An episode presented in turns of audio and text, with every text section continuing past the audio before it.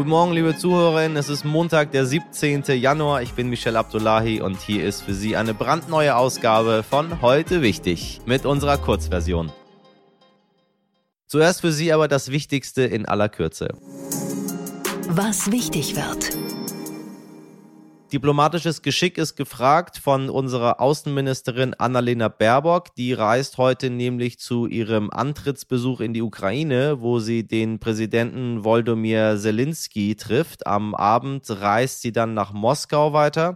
Dort stehen am morgigen Dienstag unter anderem Gespräche mit dem russischen Außenminister Sergei Lavrov an. Brisant ist der Besuch vor allem wegen des Verdachtes von US-Geheimdiensten, die vermuten, dass Russland an Vorwänden für einen Einmarsch in die Ukraine Ukraine arbeitet. Wenn mein Kopf es sich ausdenken kann, wenn mein Herz daran glauben kann, dann kann ich es auch erreichen. Das sagte Boxlegende Muhammad Ali, der heute seinen 80. Geburtstag gefeiert hätte. Ali litt an Parkinson und starb vor sechs Jahren. Der US-amerikanische Boxer war der einzige, der den Titel des unumstrittenen Weltmeisters dreimal in seiner Karriere gewinnen konnte. Am Freitag beginnt der zweitägige CDU-Parteitag mit der Wahl einer neuen Parteiführung. Dann soll der 66-jährige Friedrich Merz offiziell zum neuen Vorsitzenden gewählt werden. Er folgt auf Armin Laschet. Ja, als hier gestern früh die Eilmeldung auf meinem Handy aufgetaucht ist, dass Tennisprofi Novak Djokovic Australien verlassen muss, da wusste ich, darüber möchte ich heute unbedingt mit meinem Gast sprechen, mit Autorin, Politologin und neuerdings auch Sternkolumnistin Jagoda Marinic. Fast wochenlang hat die Debatte um seinen Impfstatus, um das Visum, um PR-Termine trotz möglicher Corona-Infektion und so weiter und so weiter nicht nur hierzulande, sondern auch weltweit die Schlagzeilen beherrscht. Denn, liebe HörerInnen, auch wenn Sie sich für Tennis mal so gar nicht interessieren, bei der Causa Djokovic geht es um viel, viel mehr, um Verantwortung für unsere Gesellschaft und zwar auf der ganzen Welt, denn einem Virus sind Länder, Grenzen oder menschliche Befindlichkeiten nun mal völlig egal. Jagoda, ich grüße dich. Ja, ich grüße dich zurück. Herzlich willkommen im Team. Ab jetzt hier. Danke. Alle zwei Wochen eine Kolumne im Stern. Ja, freue ich mich schon drauf. Deswegen habe ich jetzt für dich das Thema Djokovic. Ich persönlich bin sehr glücklich darüber, dass er ausgewiesen worden ist. Gleiches Recht für alle, insbesondere bei einem Land, was selbst seine, seinen eigenen Bürger nicht äh, zurückgelassen hat, wenn sie Corona-positiv waren. Da kann nicht Djokovic irgendwie eine Extrawurst bekommen. Was ich aber sehr erschreckend fand, ist, dass sich äh, der serbische Präsident da eingemischt hat in die ganze Geschichte und diese ganze Rede, die er da gehalten hat, lang lebe Serbien, lang lebe das freie Volk von Serbien dachte mir, was hat das alles mit Djokovic und seiner Impfung zu tun? Ähm, wie stehst du zu der Sache? Ja, was, was soll ich sagen? Also das ist, also erstmal muss verstehen, muss man überhaupt verstehen, warum das so einen Hype gemacht hat. Denn im Vorfeld waren irgendwie, habe ich dann gelesen, 26 Leute mit einer Ausnahmegenehmigung zugelassen worden. Also ich fand es dann trotzdem gleiches Recht für alle, so eine Phrase, die wir dann gerne jetzt sagen. Sorry, wenn ich dich da Ding, aber ich frage mich, welches Recht ist gleiches Recht? Weißt du, die Leute, die mit ihm in diesem Hotel sitzen, die Geflüchteten, haben auch nicht gleiches Recht wie alle. Die haben eben kein Recht einzureisen zum Beispiel. Ja. Also gleiches Recht für alle, das feierten wir jetzt so.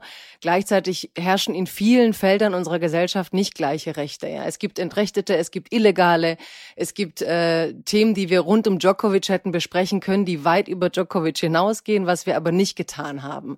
Und dann finde ich das Ganze, klar kann man sagen, ich freue mich, dass der jetzt draußen ist, weil wir gerade alle so Corona-wütig sind.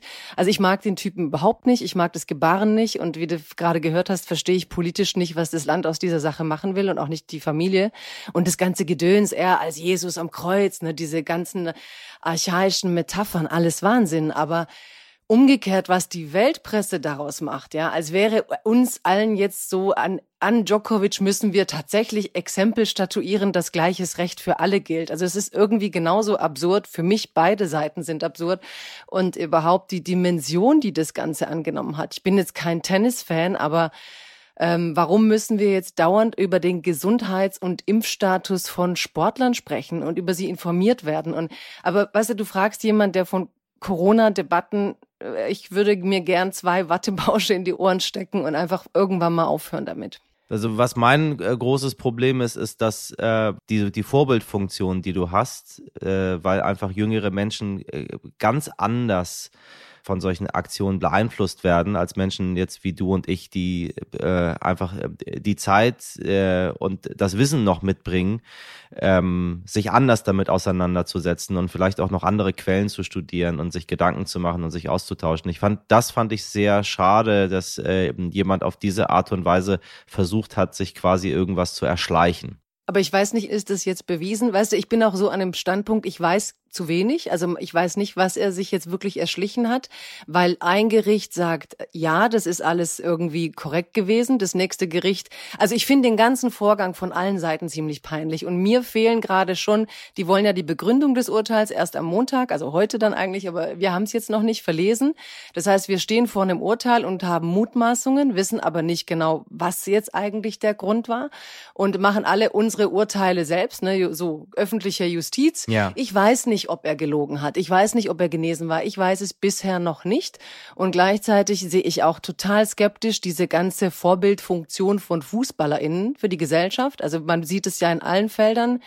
Fußball zieht Massen, okay, aber mehr Menschen gehen in Museen, ist jetzt unpopuläre Meinung, aber es gehen mehr Menschen in Museen im Jahr als in Fußballstadien. Trotzdem sind nicht alle Künstler irgendwie Trendsetter und Meinungsmacher. Also was wir da von Fußballerinnen verlangen, dass sie gesellschaftlich Wertekompass sein sollen, finde ich sowieso zu viel.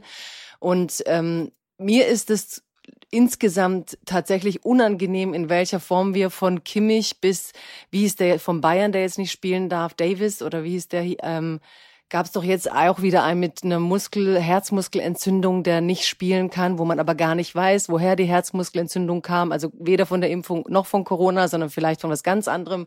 Also wir diskutieren gerade nonstop entlang unserer Corona-Linien den Gesundheitszustand und die Vorbildfunktion von Fußballerinnen oder Sportlerinnen.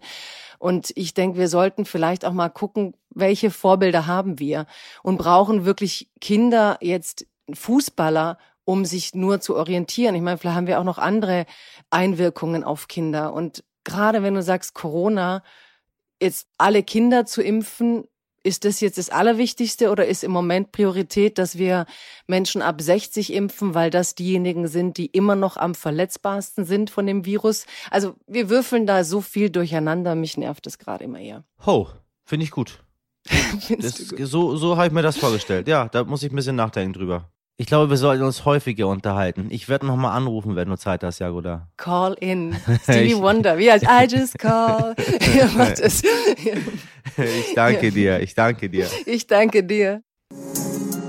Heute nicht ich. Na, meine liebe Podcast-Community, erkennen Sie dieses Geräusch hier? Ja, wir bleiben sportlich in dieser Folge, denn wir feiern heute 50 Jahre Bobbycar. Das rote, robuste und sehr laute Auto ist, ja, ich möchte schon sagen, der Horror vieler Eltern äh, wurde 1972 zum ersten Mal auf der Nürnberger Spielemesse vorgestellt.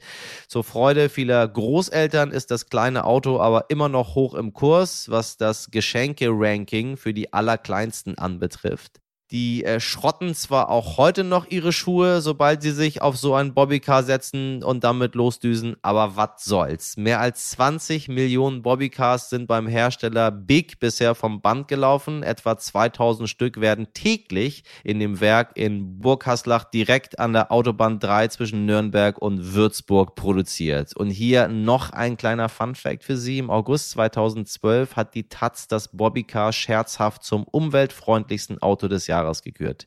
Recht hatten die KollegInnen bis heute.